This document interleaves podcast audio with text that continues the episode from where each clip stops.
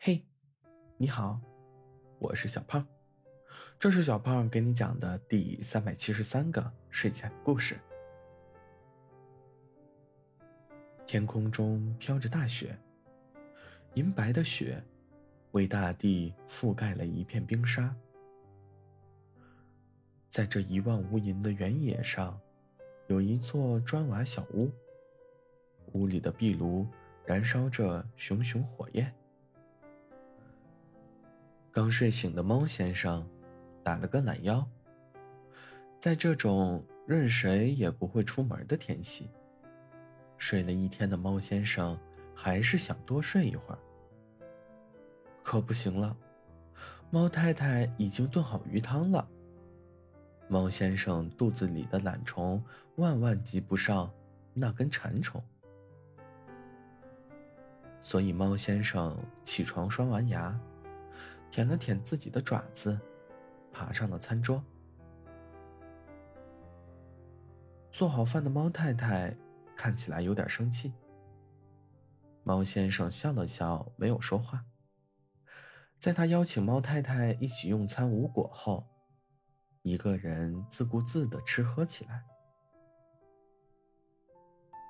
猫太太就坐在他的对面，冷冰冰的盯着他。在猫先生看向他的时候，他又把目光投向别处。猫先生见状，依旧笑了笑，没说话。他心里很明白，猫太太这是馋极了。却无法去远方的城镇。猫太太是一只不一样的猫。它不爱吃鱼，只爱吃水果。可这鬼天气已经持续很久了。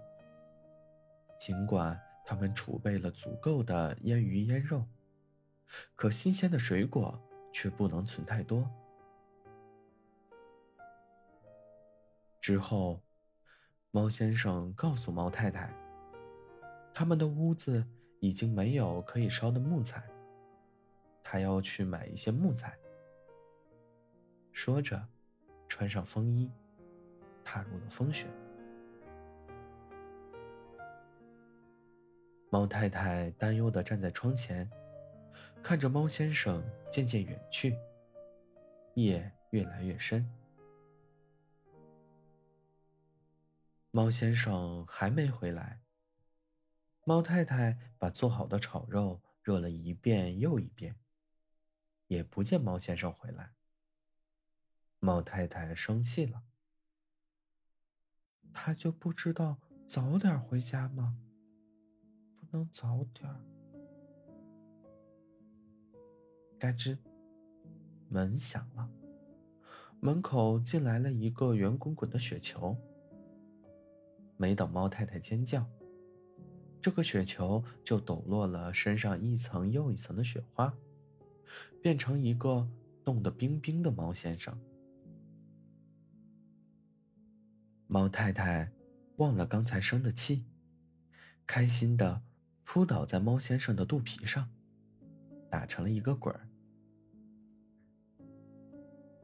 猫先生等他闹够了，神秘兮兮的。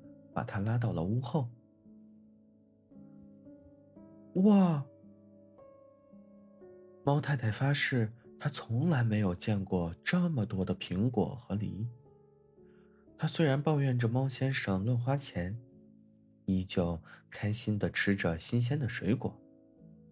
这段时间，她可馋坏了。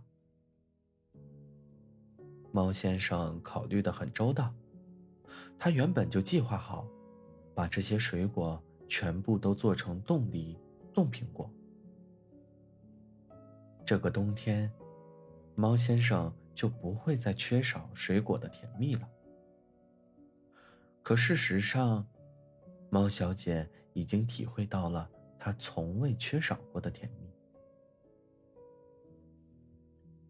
好了，故事讲完了。故事来自微信公众号“睡前故事杂货店”。我们下次再见，晚安。